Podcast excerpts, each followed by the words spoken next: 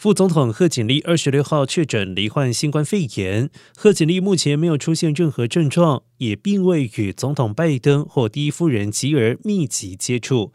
她将在副总统官邸隔离，直到病毒检测出阴性，才会重返白宫。